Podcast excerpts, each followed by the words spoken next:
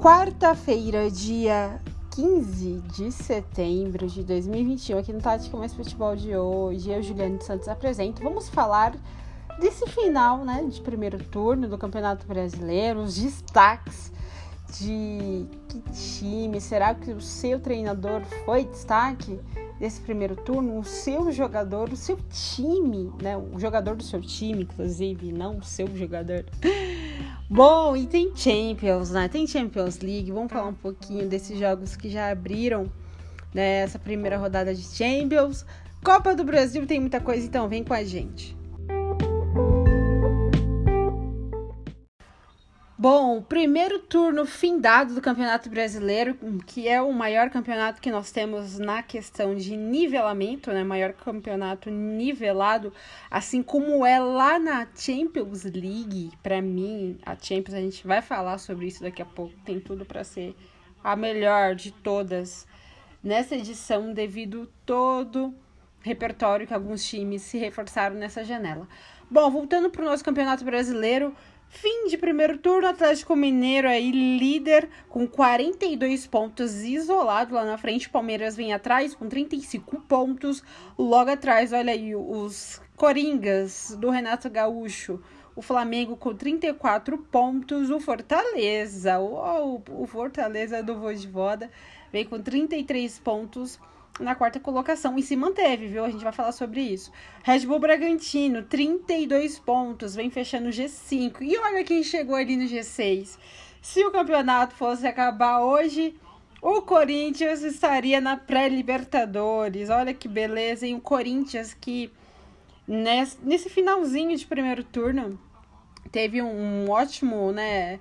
É, eu posso dizer, um ótimo repertório visto e investido, essa é a palavra, na é, no Corinthians, né? Na casa corintiana. Então a gente vai falar sobre isso. Depois, logo atrás, vem o Fluminense também, aí com 28 pontos. O Cuiabá, olha o Cuiabá aí, no, fechando aqui o G8, é, com 27 pontos. O Inter que deu uma respirada. Vamos falar então desse G5 aqui? O G6, que seria já uma pré-Libertadores com o Corinthians. O G7 também fecha, né? Bom, quem foi o destaque aqui no Tática Mais Futebol analisou isso com muita fluidez, com muita. É, com muita convicção, né? Então acho que atacante nesse primeiro turno, Hulk, eu acho que até demasia se a gente não falar do Hulk, que chegou no Atlético Mineiro e assim, muito pouquíssimo tempo, bem a curto prazo, ele conseguiu ser o destaque do time do Galo, né? O Cuca que vem fazendo um ótimo trabalho à frente também, começou patinando, mas depois conseguiu é, colocar ali, escorar cada vez mais seu estilo de jogo e enfim deu solidez para o time, né? E chegou nomes como o Nacho também, tem o Savarino tá muito bem, Guilherme Arana. Então a gente vê um, um principalmente um, um meio ataque muito bom do, do Galo, né? É muito sólido, muito seguro e foi o destaque né, nesse primeiro turno, né? E até então tá aqui, já na liderança isolada com 42 pontos. E, e também Franco candidato, a gente sabe que até dezembro muita coisa pode rolar ainda, dezembro é logo ali né? Mas a gente sabe que muita coisa pode acontecer, porque o Atlético também está disputando a Copa Libertadores, né? E o, e o Flamengo tá desenfreado, hein? Davi Luiz chegou, né? Os, os Coringas, o Renato Gaúcho tá desenfreado, tá jogando partidas muito vistosas, muito boas, né? Então pode brigar aí com Palmeiras e Galo ali pelo título, né? Mas o Galo aí, por todo o contexto que fez na, no primeiro turno, então aqui o Tática Mais Futebol deixa o Hulk, o Hulk como destaque desse primeiro turno no aspecto atacante. Treinador, vamos lá, tem o Cuca que fez um ótimo trabalho, como eu aqui já mencionei, né? Muito, muito bom trabalho do Cuca. Mas o Vojvoda do Fortaleza é o treinador aqui que o Tática Mais Futebol também coroa com o treinador do primeiro turno. Né? O trabalho dele muito bom, muito sólido, consistente. Né? Trabalhou ali com pouquíssimo material humano qualificado. Né? A gente tem ali jogadores que foram remanescentes de alguns outros rodados veteranos de outras equipes e ele conseguiu mudar, né, potencializar esses atletas no estilo dele de jogo, né, no Fortaleza. Então ficou um Fortaleza totalmente bem competitivo, um Fortaleza forte, consistente dentro das suas ações de jogo. Então é muito legal a gente ver esse Fortaleza, né, que tem tudo realmente. Já pensou um Fortaleza na Libertadores no ano que vem? maravilhoso, sensacional, né? Pelo trabalho que o Voivoda vem fazendo e com certeza o Fortaleza indo para a Libertadores, acredito eu que a diretoria também vai reforçar e tem tudo realmente para reforçar cada vez mais esse time, esse grande time aí do Nordeste brasileiro. Então Fortaleza com o Voivoda é o treinador do primeiro turno aqui no Tática Mais Futebol, Red Bull Bragantino. Né? A gente também não pode deixar de falar desse baita time. Teve a saída do Claudinho, né? Mas é, isso também não tirou o brilho né? e, e, o trabalho muito bem realizado nesse primeiro turno, né? Com baita treinador que eles têm. Então, vou deixar aí o Red Bull Bragantino também com um zagueiraço, que é o Léo Ortiz, né, como destaque desse primeiro turno, porque foi um baita de um jogador, inclusive foi chamado pelo Tite também na seleção brasileira, né, e nessa data FIFA. Então ele tem ali um, um ótimo repertório, ainda mais para ser mais consistente, abrir portas assim como abriu ali pro Claudinho, né, que foi pro futebol europeu, tá jogando hoje no Zente. Então a gente vê que o Léo Ortiz também tem tudo para para vir um outro clube e também levá-lo aí mais à frente, porque ele fez um grande primeiro turno e é um baita de um jogador. Então ficou aí o Tático Mais Futebol com esse baita zagueiro neste primeiro turno, certo, gente? Bom, vamos falar de meia, então, meia atacante. Tem o Palmeiras aqui, né? O Palmeiras do Abel, o Abel Ferreira, que faz um trabalho bom e não é de hoje. O Palmeiras também, que sempre tá ali, né? Nem meio de tabela, mas sempre na ponta da tabela. Por todo o investimento também dos últimos anos. E chegou o Dudu, né? Tem o Wesley também, que voltou de lesão, muito bom jogador ali, ponta esquerda. Tem muita coisa né, para a gente avaliar nesse Palmeiras ainda, apesar de, de ter alguns, às vezes, algumas partidas, não é também, vai ganhar sempre, né? Alguns lampejos de alguns outros jogos. É, como foi diante do Flamengo nesse último final de semana, né? Acabou perdendo para o Flamengo, o Flamengo que foi bem superior que eles dentro do Allianz Parque.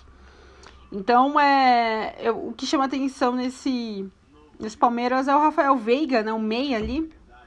E, eu vou, e o Tática Mais Futebol vou, analisou ele como esse meia atacante, como o destaque desse primeiro turno.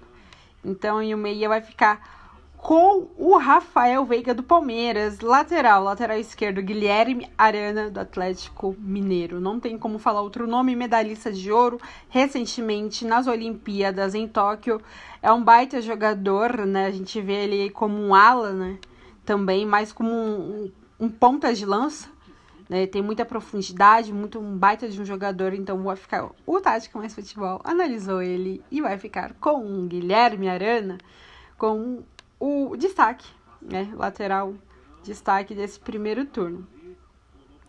Certo, gente? Bom, você falar, ah, Juliane, você não vai falar de centroavante, você não falou de atacante. Sim, o Hulk, muitas vezes, ele não é um, ele não, é um centroavante, mas ele não está fazendo a função de centroavante. Né? Então, o centroavante hoje que a gente pode falar também, hoje o centroavante não é aquele cara também que vai ser referência, vai ficar ali dentro da pequena área.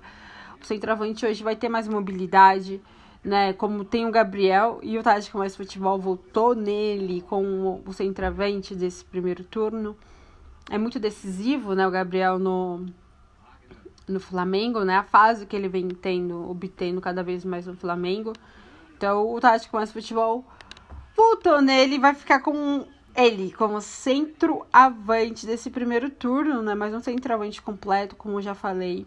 Eu acho que a gente pode até depois falar muito sobre isso, trazer um convidado especial para falar, até um próprio centroavante aqui no Tática Mais Futebol, para a gente debater sobre esse assunto, que o centroavante do futebol moderno, né? Então, o futebol moderno hoje é isso, é você ver um Lewandowski que venha jogando, atuando barbaramente na Bundesliga pelo Bayern e agora na Champions, também na Polônia, né? Nas datas FIFA a gente viu isso, ele apresentando um excelente futebol, ele vive uma grande fase. E é um, é um centroavante. O Lukaku no Chelsea hoje também um baita jogador também é um centroavante. Só que é um centroavante com mobilidade, vai quebrar a linha de marcação, vai fazer muito pivô, vai trabalhar um pouquinho mais recuado, como um falso meia, como vem fazendo o Leva. Né? Então hoje a gente pode debater isso, porque o futebol ele vem evoluindo cada vez mais. Como a gente vai falar, ah, mais um meia. Hoje não tem um meia de referência, é bem difícil, porque o meia de referência hoje ele vai trabalhar um pouco mais avançado também com muita movimentação, né? Flutuando, fazendo papel também ali como um ponta. Então hoje o futebol é isso, é muito mais coletivo do que individualismo, né? ali aquele ímpeto mais coletivo, ainda mais ali com jogadores atuando nas mesmas funções que os seus outros colegas para compactar cada vez mais o jogo, potencializar mais ações é, que o jogo favorece. A gente pode debater isso mais à frente, falar um pouco mais do centroavante antigo e o centroavante agora do futebol moderno. Tá certo, gente? Bom, agora vamos falar um pouquinho da situação do Santos. Vamos aqui, ó, Santos, quem mais tá ali na Berlinda? São Paulo. A situação não tá muito boa, não, viu? O tricolor paulista tá nas. aperigando aqui já na zona de rebaixamento. Na 16 colocação, com 22 pontos. Aí depois vem o América Mineiro, o Grêmio, Esporte e a Chape, que é a lanterna aqui. Então a situação do São Paulo, Gernan Crespo não vem muito bem. Daniel Alves não é mais jogador do São Paulo devido a uma dívida enorme, né? E os, a diretoria, os diretores do clube já falou que não tem esse dinheiro para pagar até então. E o jogador decidiu sair do clube. É aquilo, né, gente? Não me pagou, eu não trabalho. É bem isso, né? Então nem relógio trabalha de graça hoje em dia. Por mais que a pessoa seja rica, como Daniel Alves, né, jogou em clubes que, pelo amor de Deus, né, nem precisa mencionar, clubes gigantescos. Já ganhou tudo na carreira. Tudo, né? Só faltava Olimpíadas e ele ganhou agora essa medalha de ouro recentemente. Então ele é rico, mas é aquilo, né? Você trabalhou, você quer ser pago. E eu acho que a diretoria do São Paulo, para trazer o Daniel Alves pro fazer, né? Todo aquele merchan todo para trazer o Daniel Alves foi muito legal.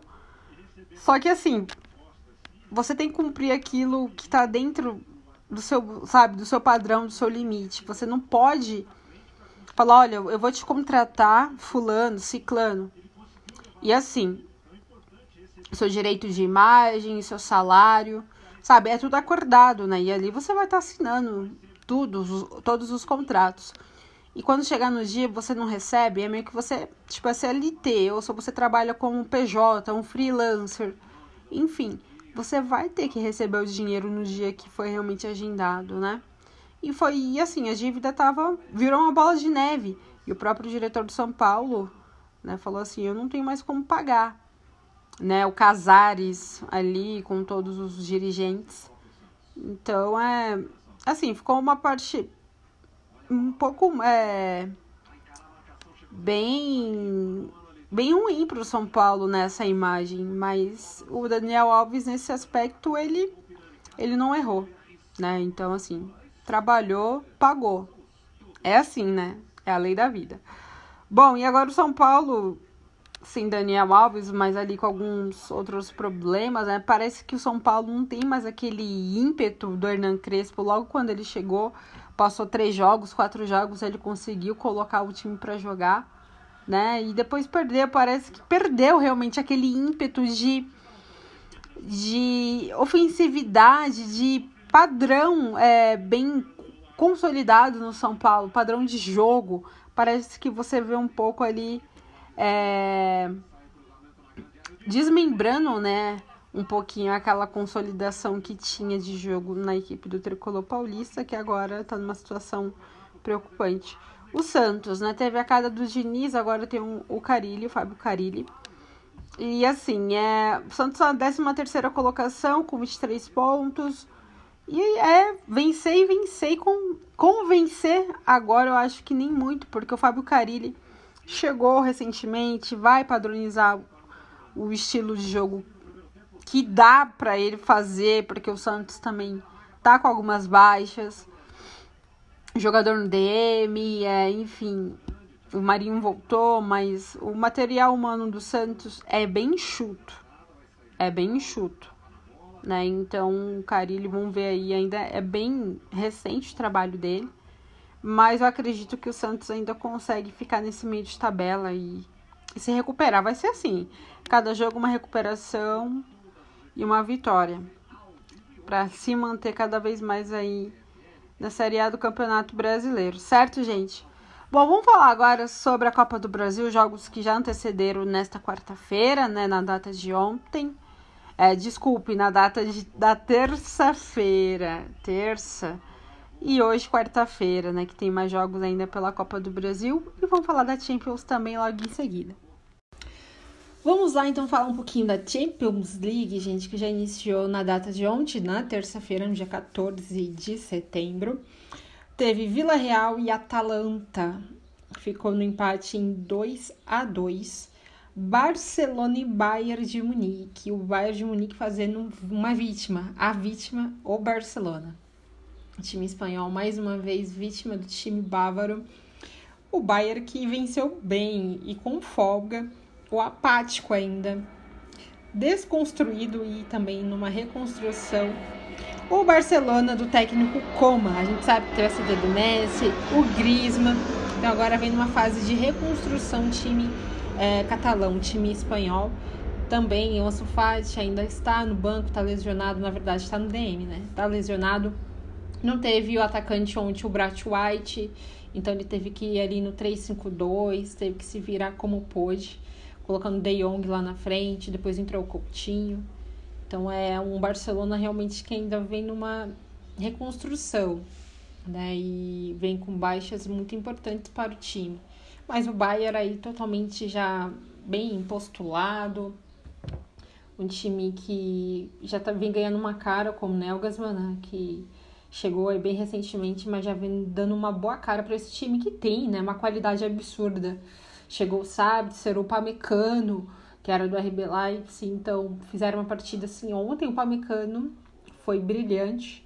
O Sabitzer depois entrou o que chama atenção também no Bayern é a rotação. O Nagelsmann ele vem mudando bastante, ele roteiriza bastante o time, né? Então o Musiala que entrou bem, depois entrou o Gnabry, ele vem dando oportunidade. Então quando ele vê que o placar tá um pouquinho mais à frente, um pouco elástico, ele vai mudando. Às vezes até mesmo sem o placar ele está elástico.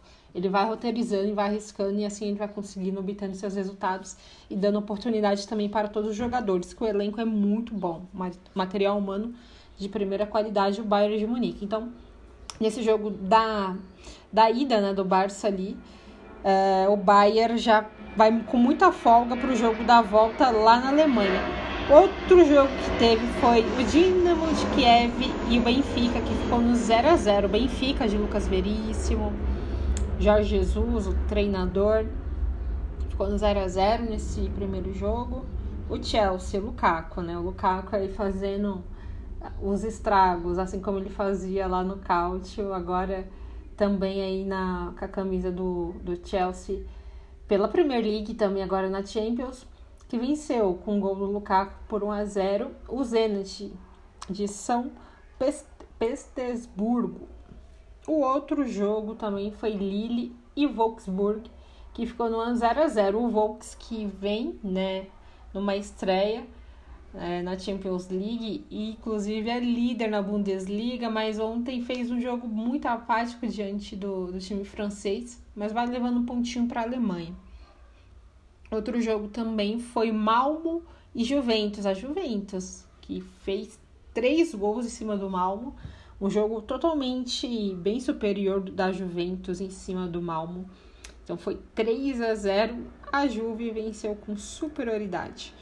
Os jogos de hoje, vamos ter aí o Sheriff contra o Shakhtar Donetsk às 13h45, Besiktas contra o Borussia Dortmund às 13h45, O Sporting contra o Ajax às 16 horas. O Liverpool jogaço contra o Milan. O Milan que está de volta na Champions League às 16 horas. O Manchester City contra a RB Leipzig às 16 jogão também. O, a Inter de Milão contra o Real. O Real Madrid às 16 horas. E o Atlético de Madrid contra o Porto às 16 também. E fechando, o Bruges contra o Paris Saint-Germain. Esse é o jogo mais esperado, um dos, né? Neste dia, nessa quarta-feira, devido ao trio ali. MMN, né? Messi, Mbappé e Neymar. Então é um jogo esperado também nesta nesse dia, nesta quarta-feira. Vamos falar um pouquinho agora da Copa do Brasil, vamos lá.